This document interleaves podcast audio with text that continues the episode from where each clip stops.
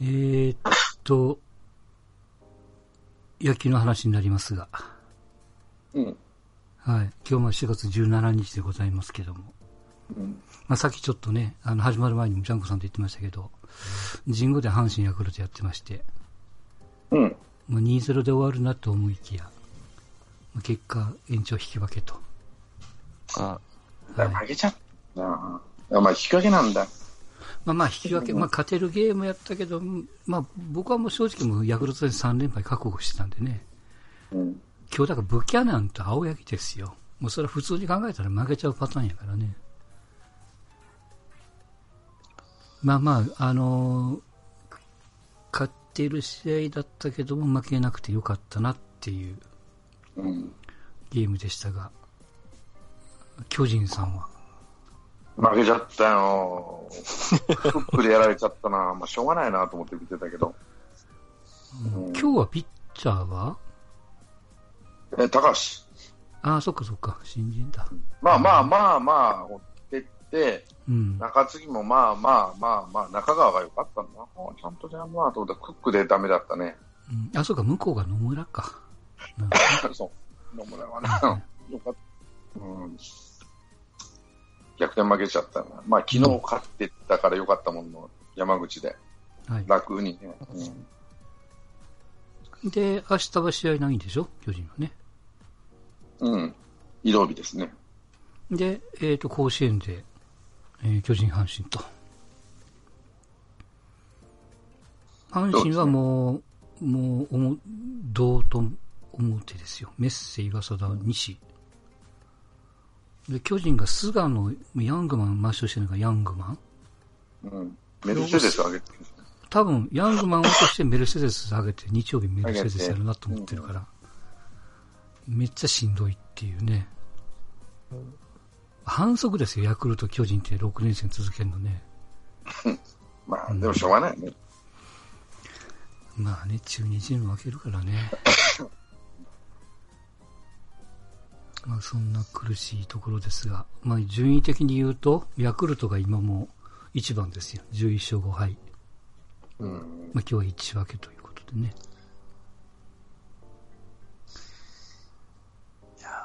やっぱ、優秀、カープから二人のコーチ取ったのと、みまあ宮本、やっぱでも、うん優勝のエッセンスをやっぱ入れるのが一番、その、強くするの、かんまあ簡単っちゃ変ですけど、うん、なんかそんな気するな、でも。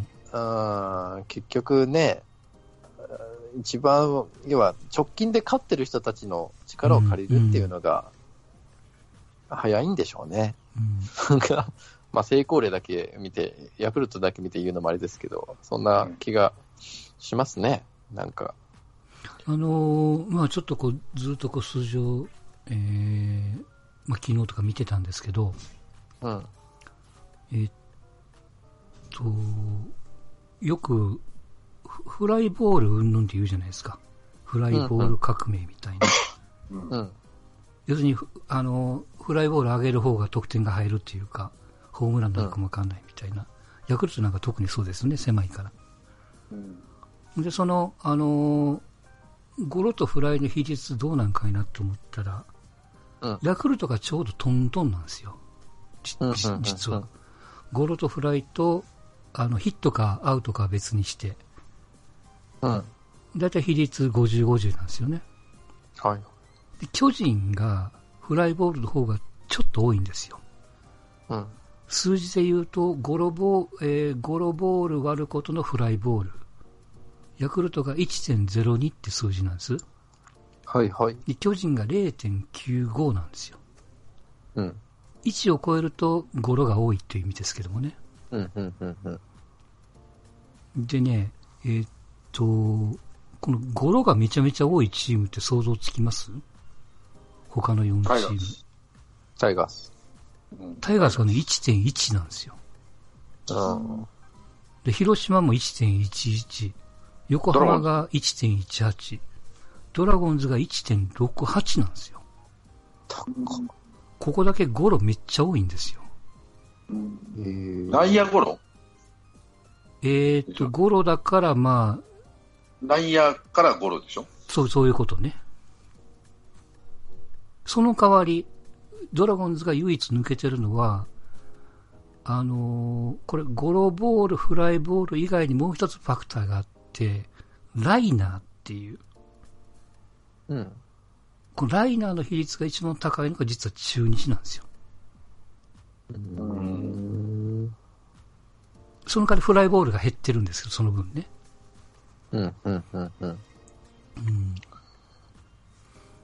だから、なんとなくこの辺で結局、あの、チーム打率が、あの、昨日までの数字ですけど、セリーグで、あの、一番いいのが、巨人と中日なんですよ。281っていうね。うん。3番目がヤクルトの254と。で、ヤクルトが抜けてるのは、そう、選球眼の数字もめっちゃいいんですよ。パワーボールを選んでる率も一番高いし、うん。さっき言った打率は、まあ、えー上から3番目うん。出塁率も上から3番目と。で、あとね、えーっと、あ、これ、お二人に聞きたかったんで、長打率って数字があるじゃないですか。はい。これってどういう数字かってご存知ですか？ヒットのうちの長打、二塁打以上でしょ。長打率。えー例えばヤクルトで言うと、出塁率が、えー打率が2割254、出塁率が340、長打率が423っていう数字なんです。うんこの長打率の423の意味ですよ。これね、僕ね、僕これ間違えてたんですよ。見て。うん。えー、じゃあ俺も違うのかな？はい。うん。さっきだからストーンちゃんに言ったその長打の比率、うん。うん。だから例えばその全体のヒットの中の、えー4割2分が長打なんじゃないのみたいな。うん。うん。そんなイメージは僕も実は持ってたんです。はい。僕も持ってます、そう。はい。これね、違うんですよ。は423っていうのは、これね、長打率っていう、こあの、なんかネットにも書いてましたけど、長打率っていう訳がおかしいっていう書き方してましたけど、この数字的なことを言うと、あの、どれだけの塁打が期待できるかなんですって。あ。はあ。ルイだ。はあ。そうなんです。えーっとね、わかりやすく言うと、1が本塁打のイメージです。うん。はいうん。だから0.4ってことは、0.5がツーベースなわけですよね。うん。ううんん。はいだからツーベースに近いぐらいの比率、1本のヒットで、うんまあ、えーっと、ややこしいんですけど、0.25がヒットですよ。うん。0.5が二塁打です。1本のヒットでね。うんってことは、その、えー二塁打寄りの一本のヒットによって二塁打手前までランナーを送れるぐらいの打率ですっていう意味なんですって。それ、どうやって算出するんですか？いや、それがその塁打数を打数で割ってるから、あ、単純にそそれ、それだけの話なんですか？そうそう。で、この長打率の数字もそういう計算の仕事をしてるんで、ああ、なるほど、長ど。打率っていう日本語の言葉が逆にややこらしくしてるっていう。あ今度は僕も全く分かんなかったからね。なるほどね。うん。いや、あの、おかしいなとはついちょっと思ったんですよ。その、4割2分って、そのヒットのうちの4割が長打って、さっきのチームの打率ですら4割2分ってことは、えらいことになってると思ったけども、あ。ああ。実はそうではなかったっていうね。うん。今、セリーグの長打率1位が鈴木誠也のな7割6分、7そうそう割6厘。これはもうホームランが多いからっていうことそういうこと。なんですね。うんうん。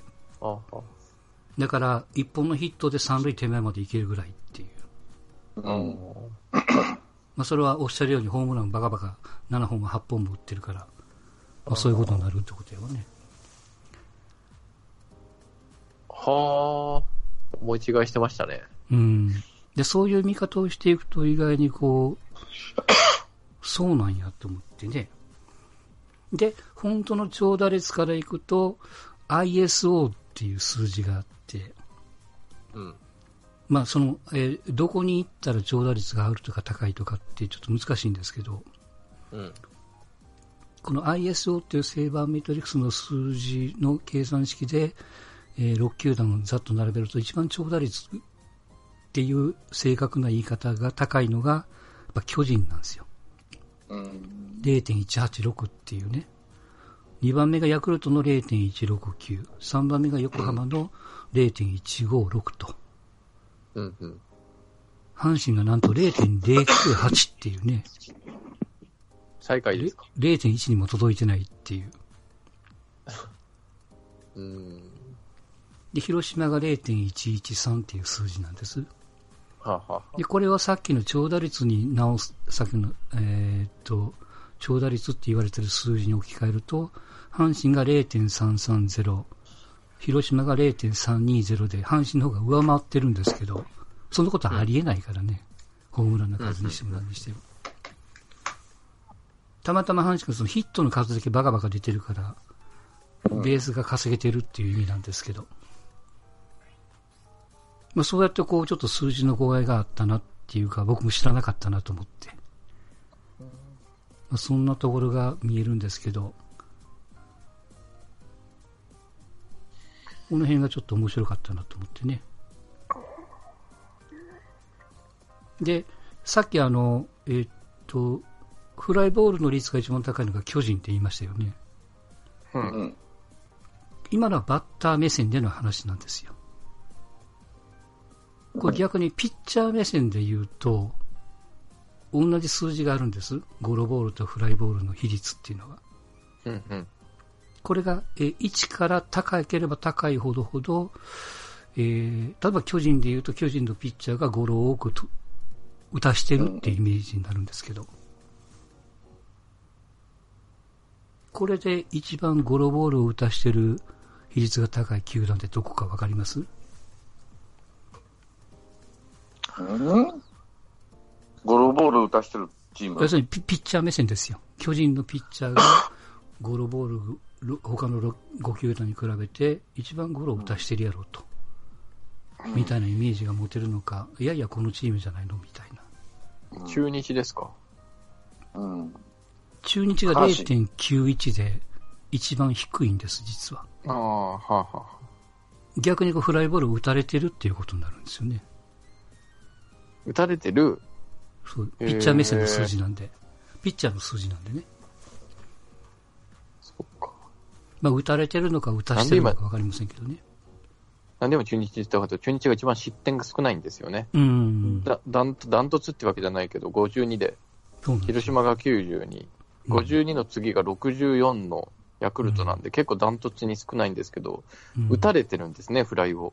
それで。そうなんですよ。うん。うーん。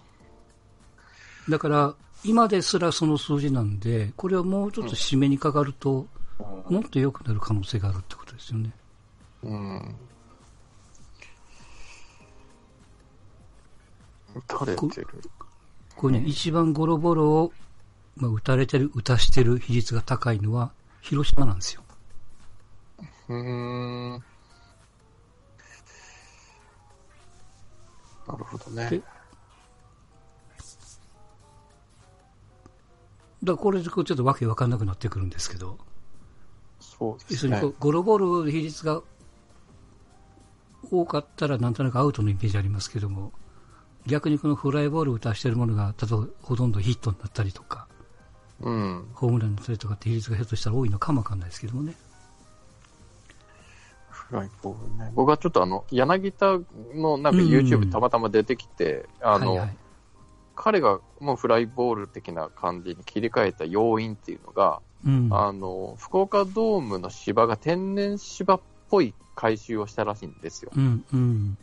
ただ今まで抜けてた感覚で打ってたのが抜けなくなったのを、なんかこう、悩んでたら、その時こう戻って、あメジャーから戻ってきた川崎にフライ打てって言われてこう変わったみたいな。うん。そう、だからこう天然芝に近づけば近づくほどこうフライボールの方が有利で、うん。こう人工芝的な感じだと球が速いから、そうね。こうゴロの方がこういいのかなっていうような、こうん。う、なんかその YouTube のやつを見ながらこう、思ったんですけど、そんなやっぱ単純なことでもないですね、話聞く限りは。いや、でもね、その、まあ、昨日、その阪神ヤクルトってあの、えっ、と、松山坊ちゃんスタジアムスタジアム？やはいはい、はいってましたけ。ど、あそこはあの土のグラウンドっていうか、なんかそんなくせにもう、下がカチカチで、めっちゃ球跳ねるんですよ。はいはいはいはい。だからもうガルシアのなんかボコボコ、あの、高いバウンドで、何安打とかヒットになってましたけどもね。うん。うん。だからまあ、本当、まあこれがだから名古屋ドームなんかもそうなのかもわかんないし、よく言われるそのオリックスの京セラなんかもそうですよね。下が硬いって言われますけども。うんだからそのこの、えっ、と、球場によってその打ち方を、まあ特にさっきの柳田の話なんかは、福岡ドームが、要するに半分弱ぐらいするわけですから、ゲームをね、うん。うん。そのスタイルに合わせてやった方が、まあヒットの確率が増えるっていう要素があるんだらね。うん。うん。まあそういうところもあんのかなって、まあ昨日のゲームを見ながら、この数字を見ながら思ったりとか。ただその広島のこのゴロボールを打たしている比率が高いのは、これピッチャー能力が高いのか、うん。ちょっとこれわかんないですよね。数字だけしかちょっと見てないからわかんないですけど。うん。うん。まあまた広島はね、あの、守備が、菊池とかがいるから、こう、うん守備範囲の考え方もね、こう、そうねゴロを打たせても、他の球団とはちょっとなんか、違いますからね、多分感覚が。うん。そで、ちょっと最近言われてるのが、その菊池が追いすぎ現象みたいな。うん。なんか センターの前まで追っかけていくから結局取れなくて、う。昔時はは取れたのにみたいなね、とこはちょっとあったりとか。追いすぎちゃう問題が出てきてるわけですね。うんあ。いや、それはもう、あの、外野が言ってるだけやけどもね、素人がね。わかんないけども。うん。まあ確かにそう見えるんですよね。うん。で、うまくいかないときは結局その、まあ、せいになって、でもうまくいったときにはファインプレーで拍手喝采を受けるわけですから。うん。まあね、よくややこしいなっね、ていうね。届かなけりゃヒットだけど、届いたからエラーになるみたいなのもよく昔から言われますしね。うん。なんか。で、ちょっとお話戻りますけど、そのフライボールの比率が高い、あの、打者目線でいう巨人ですよ。うん。はいこ。れが10、えっ、と、セリーグの6球団で唯一、まあ、位置を下回ってるってことは、フライの率が高いと。うん。で、どうなるか意識してるんかなと思ってね。どうなるかな。そんな印象別にないですか？み見てて。長打者打てる選手が多いからかな。坂本も大きいの打て打つし、坂本はアッパーやからね、今。昔と違って。下からバット出して、こう、上から来る球に対して、こう、なんていうの？点じゃなくて線で追っかけてるような打ち方するから、まあ当然、まあ上がっていく感じやわね。はいはい。うんあと岡本なんかもう完全なフライボーラーでしょ。そうね。うん今はそうだねボールの下叩いて、ぐーっと持ち上げてね。あと、うんゲレーロもそうだし、うんビアノエバも下からこう、すくい上げるような、えー打ち方するし、丸もヒッチしてからこう、上げていくでしょ。うんうん。だからもうほとんど4人、1、2、3、4、5人はもうフライボーラーですよ。完全な。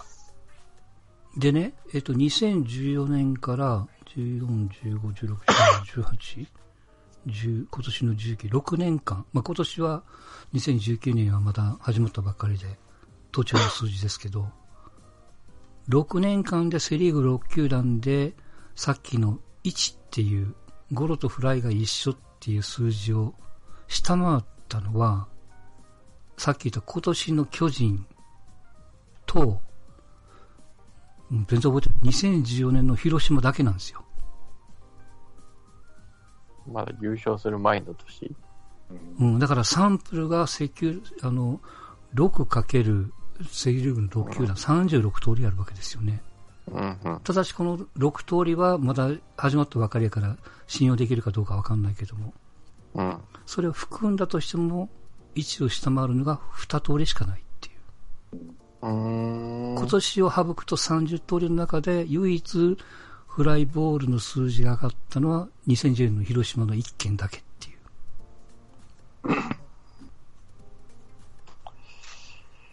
2015年 ?4 年の広島？14年。うん。広島が3位になった年ですよね。ああ、初めてクライマックスに出たぐらいなうんうん。感じですよね、確か。あ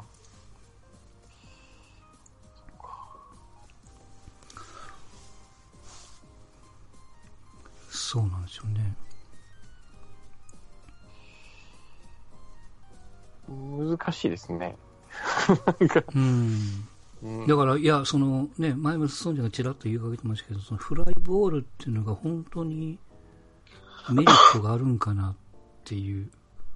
うんまあ、確率で言うとヒットの確率は高いわけね、フライボールのが。まあ外野に行くからね、そう、落ちる外野に行くから、その、うん、広いフィールドに、内野グラウンドより広いフィールドに落ちるから、うん。しかも前も後ろもあるしね。はいはい。ゴロの場合はよ、間を抜けていかなあかんで狭いんですよね。うん。5人の野手の間を抜けていかなあかんよね、ピッチャーも込みでいけば。そうね、そういうことやね。うんただまあ、フライの場合は滞空時間っていうのがあるから追いつかれるっていうね、うんリスクがあるから、それとゴロと違って、なんていうか、ワンアクションでアウトになるでしょ、うん。取るだけでアウト。ゴロの場合はツーアクション、あスリーアクションか。取って投げて取ってのスリーアクションがいるから、うん。その分だけ、えー時間もかかるし、うん。ああのエラーの確率も上がるんで、うん。よくゴロで転が、日本人はよくでゴロかせっていうね、はい何があるかわからんみたいな。そう、そう言うよね。僕らもそういうよく見ながら言ってねライっていうの、はもうワンアクションでアウトが成立しちゃうんで、うん。もう何にもない。うん取りゃいいだけなんです。でも、ヒットになる確率は坂本なんか見てると、やっぱアッパーで、こう、上へ、上へ上げていかないと、うん。うん、確率は上がらんねやろな。まあ、あと、うん。フライボールを打てるセンスっていうかさ、力がないとダメでしょ。うんプロの150キロの球を打ち返すだけだったら、絶対フライボールなんかできないからね、素人では。。うん。やっぱプロがボールの下を叩いてなんて、それはできる人にしかできないというか、プロでもできない人山ほどおるわけなんで、うん。それも意識してやからね。そうそうそうそう。そうすると、なかなかその練習もそうやし、選ばれた人しか、うん。うん、無理なんじゃないっていう思うけど、1チーム何人フライボーラーいるかなと。うん。うん5人おるチームって、まあ、あんまりないんじゃない？その、スタメンにね。その、うん。なんていうのかな。常時出る人じゃない人は別としてね。はいはい。うん。うん。レギュラー選手の中で、例えば柳田とかね。うん。えーおなソフトバンクでいや誰がいるのかなえーっと、デスパイネと柳田と？フライボーラーう上林もな、いや、上上林林は違うか。違うな。フライボーラーとライナーヒッターうよね。どっちかってん。そうですあね。あそのす数字だけの話ですけど、ソフトバンクはさっき2014年からの、まあ、今年も入れたら、今年も無理やり入れて6年間で、1を下回ってることは1回もないんですよ。あの、さっきのセリーグで言うと36分の2って言いましたけど、今年も入れてね。はいはい。同じ理屈でパリーグ36通りあるんです。まあ、36種類。で、1を下回ったのは4通りなんですよ。うんうんうん。しかもだいぶ前なんですよね。2014年の西武、2014年の千葉ロッテ。で、実は今年の千葉ロッテ、まあホームラン多いからあれなんですけども。うん。で、えー、去年の日ハム。でも去年の日ハムは0.99なんで、まあ、ほぼ1なんで。ちょっと下回ったら言いづらいんで、これから言うと3通りってことなんですよね。うん。で、抜けてるのが今年の千葉ロッテですよ。レイヤード祭りですからね。まあ、レイヤードもそうだし、なんか、井口監督が言ってるみたいですけど、あのー 球場を狭くすることによって意識が変わったっていうね。そうですね。うん。え、な、あの、結局ホームラン、ギリギリ入ったっていうホームランもないんですって、まだ。ああ。でもこう、バッターが、あの、気持ちが楽になるというか、うん。入るんちゃうか、みたいなね。ラッキーゾーンがなくなった阪神のピッチャーみたいな、逆ピッチャーみたいな そうかも感じですよね。その逆のパターンだろうね。うん。わかんないですけど。だまあ、その効果が今のところもろに出てるっていうね。うん。感じですよ。だこのロッテの数字が、まあ順位に反映されて、今最下位ですから、確かね、ロッテはね。うん。うん。これがこうどうなっていくかっていうのはちょっとこれから見ものかなっていうね、感じはしております。が。取ってここ数年のドラフトいいバッター取ってんのにな。うん。なんか、まあ、う、まあ、ここれからじゃないですか。来年ぐらいから、え、うん一発目だ、一発目が安田。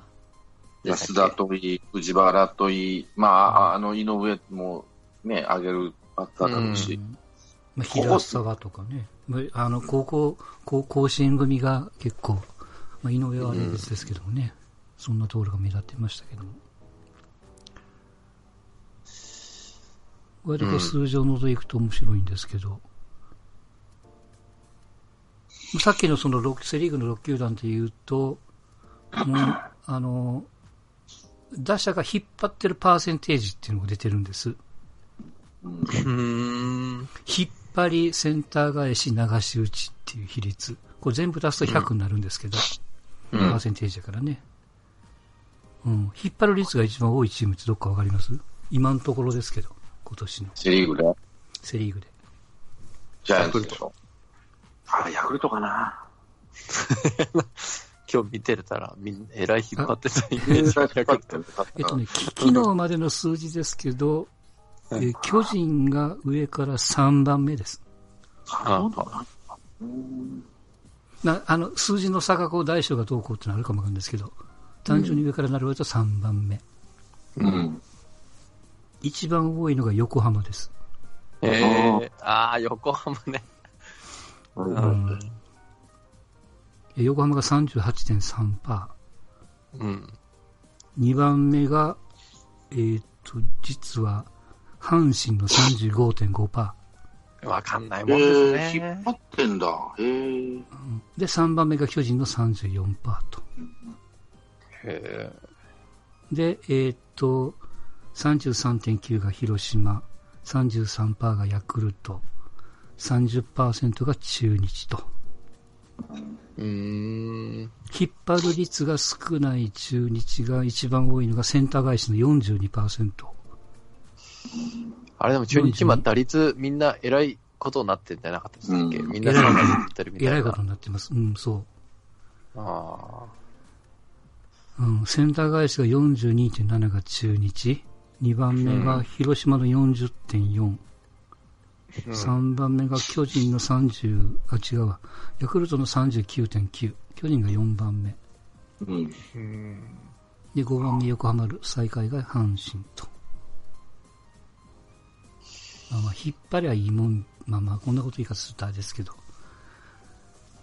あまあ、今日、まあでも極端な話すると、センター返しをね、そうね。こう、で言うと打率がっていう、うん。まあ、本当簡単な見方ですけど。ううんん。まあそんなイメージがありますよね。うん。うんあの、右へ打つってのは、右って反対方向に打つってのは本当難しい技術いるからね。打ってヒットにさせる、力強い打球を当てるっていうのは。そうねこの振り幅がちっちゃいから、うん。力の入れようがないんですよね。みあの右バッターでこうライトを打とうとするのね。うん。左に打つっての力が入るから、こう、フォロースルーもでかくなるし、なんていうのかな。野球やってりゃわかると思うんだけど、こう、引っ張ろうと思うと力が全部、こう、回転を回す、体の回転で打てるっていうかさ、打たなきゃなんないんだけど、右っていうのは、右に飛ばすっていうのは回転数が少ないわけなんですよ。角度がね、回転角度も。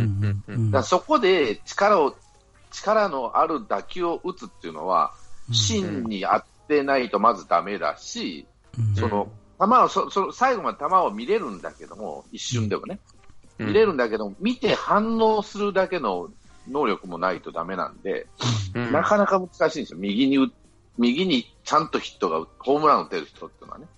うんその、あとスイングスピードも当然いるんで、右へ打とうと思ったら。左っていうのはこう、左に打つっていうのはスイングスピードも、まあ、なきゃないんだけど、なんていうかな、うん力任せに振っても大丈夫っていうわけじゃないけどさ、プロなんてそんな力任せだけじゃないんだけど、右に打つ、清原なんか典型なんだけど、右に打つときってあの人ね、懐がものすごく深く打つんですよね。うん。こう、ぐーっと溜めて、最後にパーンっていう感じで、はいはい。で、あの人の背筋力と下半身の強さで持ってくもんで、右に。うん。うん、その、ちっちゃい力というか、ちっちゃい角度、あの、うんバットの軌道が小さくても、少なくても、やっぱり力のある右に持っていけるっていうのは、まあ、清原なんか天才的なんだけど、ああいうバッティングって非常に難しいんですよ。それでホームランとかヒット出すっていうのは、やっぱプロじゃないと難しいと思うね。うん。高校野球でや、まあ、高校野球の場合、金属バットなんで、はい芯にさ、強い打球が飛んでいくんでいいんだけども、うん。二軍選手で右でヒ右にヒットが打てるようだったら、もうすぐ一軍に呼ばれるんじゃないかなっうーん。て思いますよ。あの、あれでよく見ますよね。トンネルズの昔のモノマネのやつで、落合の真似をする 人が、あの、右打ちをする落合みたいいや牧野ねな。あ、牧野さん。うん。うん。だから、あの、あれが、あれがすごい落勉強になるもんね。あの、合あの人の打ち方って理にかなってんのは、こう下からバットを出してるんだけど、うん。ボールの下を、だからよく球が見えてるわけよね、そう、他のそうね。でうんよくあの、粘っ、どんだけ球が乗ってるんやと思うぐらい、バットとボールがくっついてるみたいに、ぐーっといって、ポンと押し出す感じっていうのは、そのバットのヘッドを遅らして遅らして打たないと、はいはい。打てないはず。どうしても素人っていうのは、素人っていうか、どうしてもバットが、ヘッドが先に行っちゃうんですよね。うん。たまあの重たいわけだから前行くんで、そうするとゴロで、あ左側のゴロに引っ掛けちゃうと。で、み行ったとしても右側に弱い球しか行かないとかね。うん。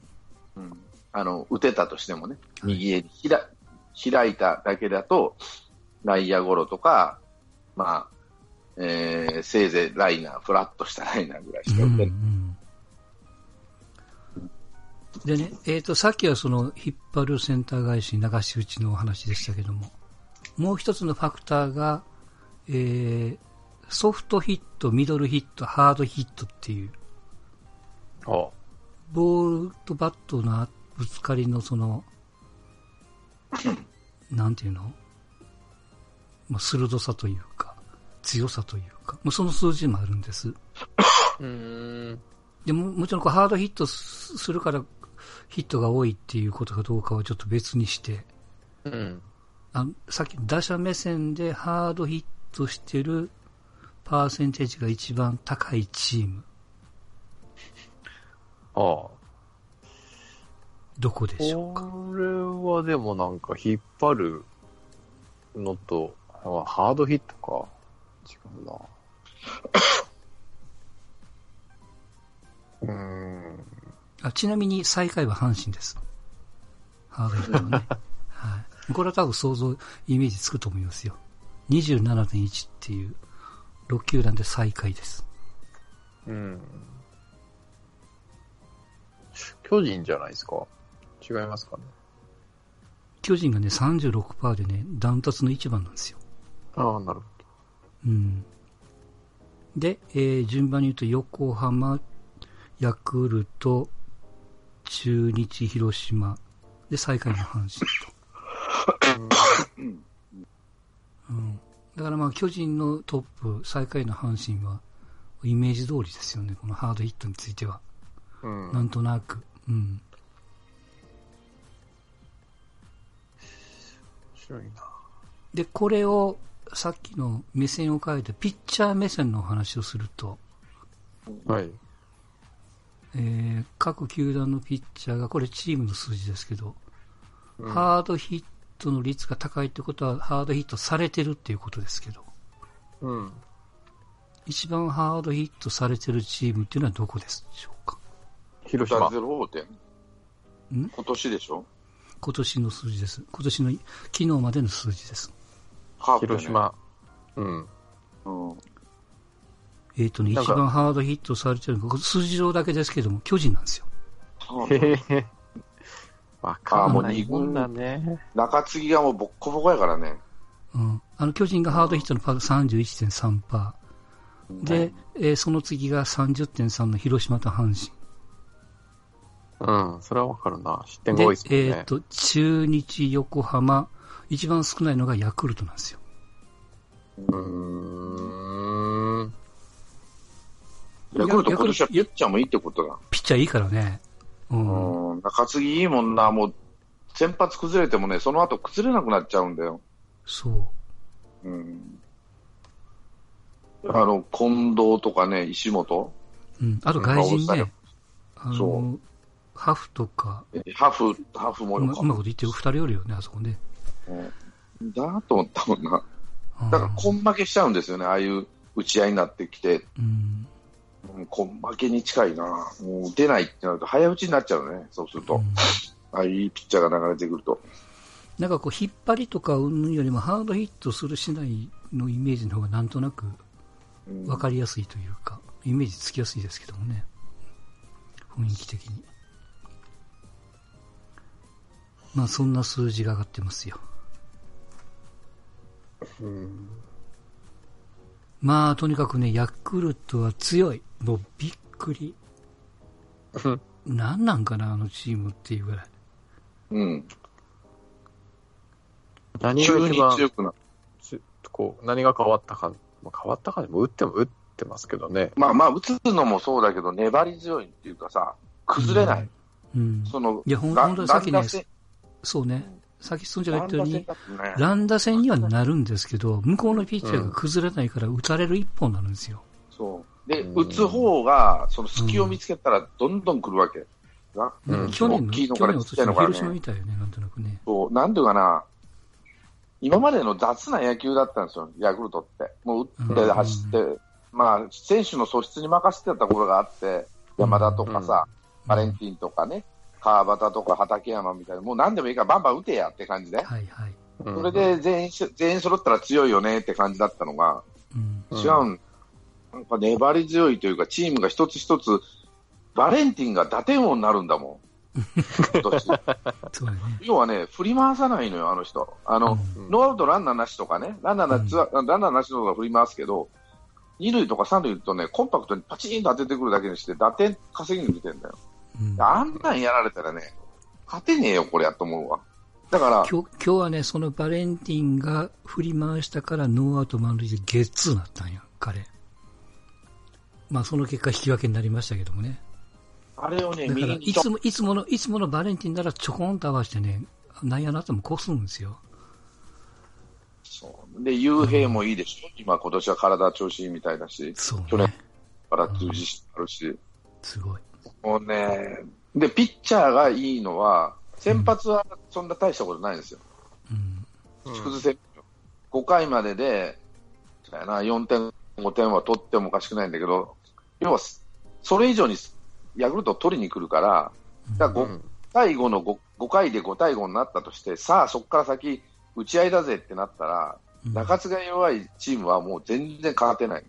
向こう、さらに10点までいくから、でこっちはもう5点で押し、あの、締められちゃう感じ？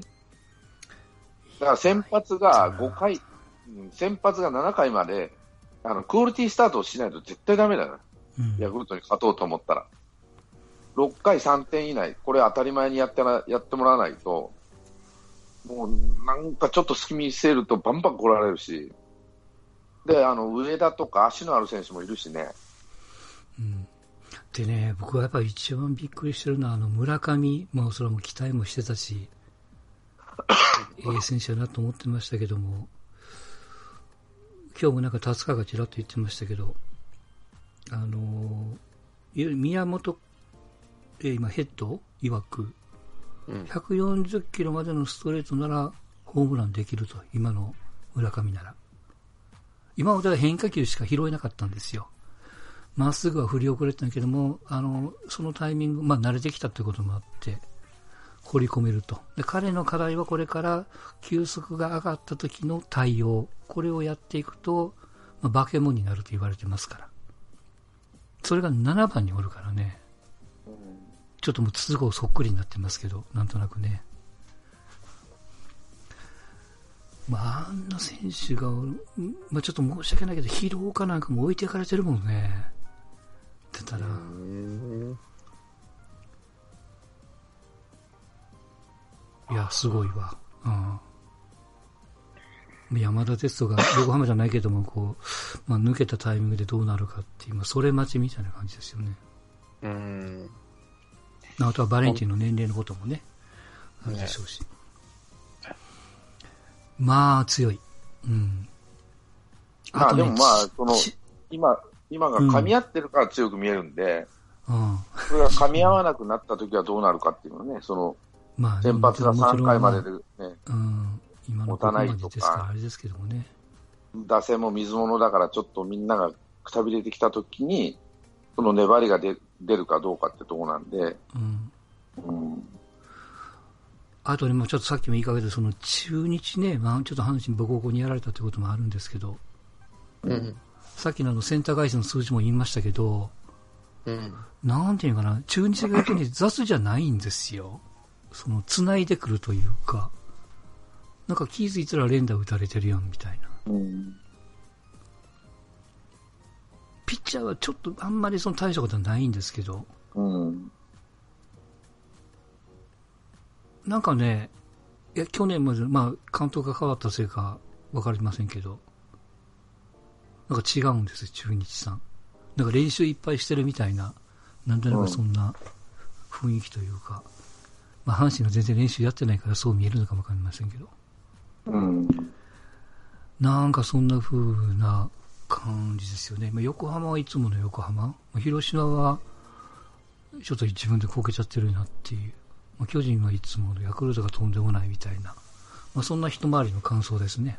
僕はね。うん、うん。いや、中日は最下位と思ってたもん。あーカーブがこんなになるとは思わなかったけどね。うん。まだわかんないけど、うん。まあドラゴンと調子の悪いカープに阪神が多分今月当たらないはずなんで、うん次当たるときはね、調子を戻してるときなのかもわかりませんけど。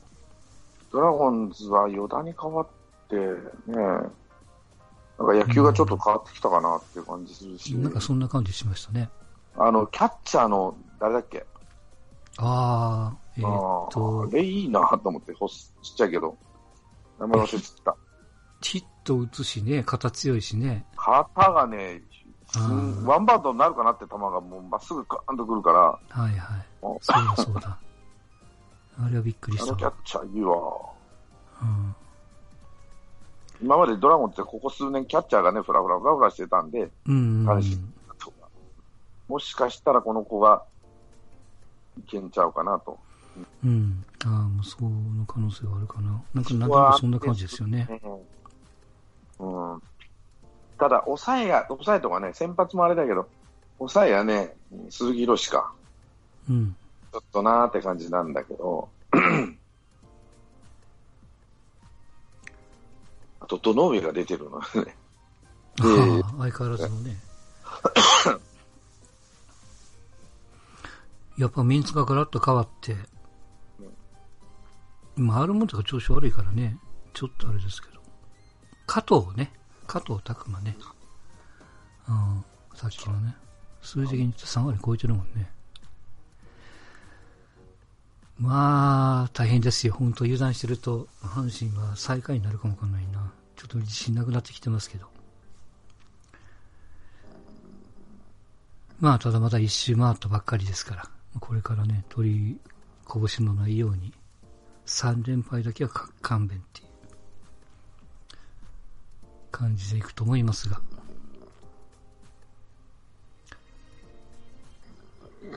あとはプロ野球はいいですか？いいですよね。うん。うん。